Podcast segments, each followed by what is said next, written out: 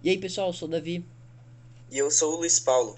É, sejam muito bem-vindos a mais um episódio do Próxima Parada, o seu podcast favorito.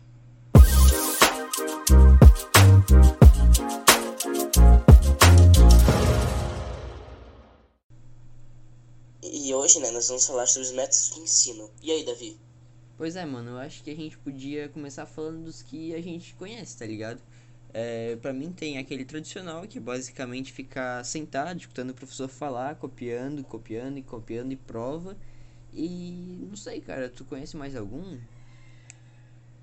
Bom, se eu não me engano, tem o construtivo, né? Construtiva que o estudante, ele normalmente ele é estimulado a pensar e né, solucionar vários problemas.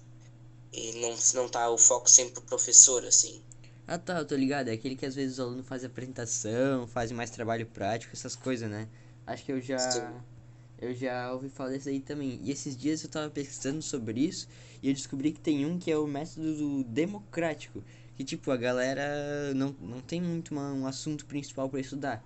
Eles estudam por conta própria. Tipo, não tem uma grade de. Grade, tipo, de o que, que a gente vai aprender hoje e tal. A galera pode escolher o que eles vão estudar.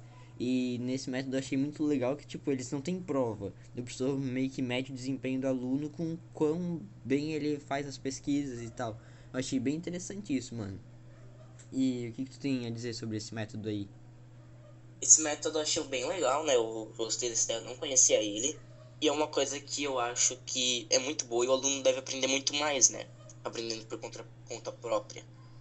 É, mano, o problema é que esse método, apesar de ser aparentemente ser bem bom, ele é bem pouco praticado, principalmente aqui no Brasil, né? E pelo que eu tava vendo lá, na, acho que na, na, em algumas regiões da Europa, eles, eles usam bastante esse método, mas infelizmente aqui é assim tão livre, é bem difícil de encontrar, né? Então acho que a gente podia se aprofundar mais nos nos métodos mais usados, né? Que no caso é o tradicional e o construtivo que tu tinha falado, né? Então, mano, o que, que, tu tem aí pra falar sobre o construtivo? A mais específico, assim. Bom, o construtivo, ele. Uh, ele tá presente bastante nas escolas ali também, acho que é, talvez uns métodos bastante. E o aluno também, ele se diverte normalmente fazendo essas coisas, né? Que são mais, tipo, mais. Ele se estimula mais, ele faz mais coisas, não fica só copiando, que nem o tradicional. Isso eu digo, querendo ou não, ajuda bastante na, a ele conseguir, né, tipo, aprender as coisas.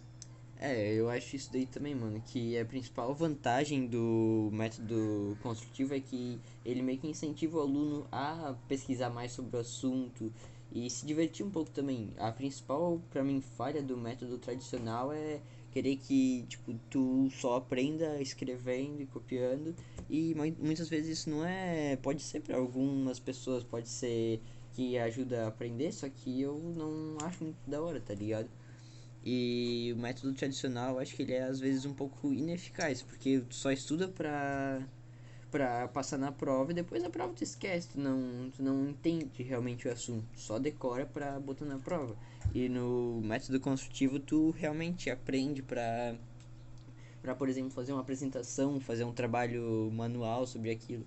Eu acho isso bastante interessante, que ligando ao livro, né? É o basicamente o método que a Lola fazia, no caso, fazendo bastante apresentações, pedindo para os alunos se expressarem também, como na principal coisa da peça que da do livro, que é a peça de teatro, né? Então, o que tu tem aí para dizer sobre o método da Lola? O método da Lola eu acho que é muito bom, né? Eu gostei bastante da parte do teatro, né? Que é uma coisa que deve ser bem divertida de se fazer. E né? É, mano, e também o. A Lula falou bastante vezes já como aconteceu naquela escola que ela acabou saindo que para ela o método tradicional não funcionava, essa coisa de só ficar copiando, copiando e prova e tal. E esse eu acho que é um dos grandes problemas da, de muitas escolas, que elas não abrem a sua mente para tentar fazer um, uma, outra, uma outra metodologia, alguma outra coisa. Eles só pensam em prova, em nota boa, em todo mundo decorar o que é para fazer e acho que é muito assim, muito rígido em muito rígido em nota e em decorar, decorar, decorar. Então, pô, mano, tu já teve alguma experiência boa ou ruim com esses métodos aí, mano? O que, que tu tem a dizer? Bom, ali no, principalmente no tradicional tem uma coisa que eu nunca vou esquecer, que em artes, você, quando você pensa em arte, você pensa o quê? Na matéria artes, me diga. Em desenhar, em pintar, em, em fazer músicas. Então, foi metade do ano aula de artes inteira, metade do ano, copiando coisas, tipo assim, Caraca. três, folhas de caderno grande. Copiar em artes, mano, nunca vi disso, cara. Então, Às vezes copiar alguma coisinha, mas passar metade do ano copiando, mano, é complicado. tudo sobre o mesmo tema, assim, praticamente o ano inteiro. Caraca, mano, eu também tive algumas experiências bem ruins com o método tradicional, porque também na minha antiga escola, meu, a gente copiava muito, fazia textos e textos, tipo, de coisa assim. Pô, mano, como é que eu vou aprender só copiando? Sem mal o professor explicava e a gente não tinha que realmente aprender. Era só no final escrever na prova as coisas que a gente tinha decorado, tá ligado? Eu acho que isso não é legal, porque apesar da gente decorar aquilo, daqui duas, três semanas a gente já passou a prova, a gente vai esquecer, né? Eu acho que é bem complicado porque muitas escolas ainda têm esse método e acho que é eficiente. Porque o aluno tá tirando notas boas, porque ele consegue decorar tudo e aí eles acham que isso tá bom e não acabam não tentando se reinventar para utilizar algum outro método, né? Que provavelmente seria muito mais eficiente que esses, como o construtivo ou o democrático. E mas eu também já tive várias experiências boas com o método com o método mais construtivo de fazer bastante trabalhos práticos, apresentações e aprender realmente na prática, né? A, o que, que a gente está aprendendo na teoria dentro da sala e fora da sala na prática. Então, mano, acho que essas foram todas as experiências.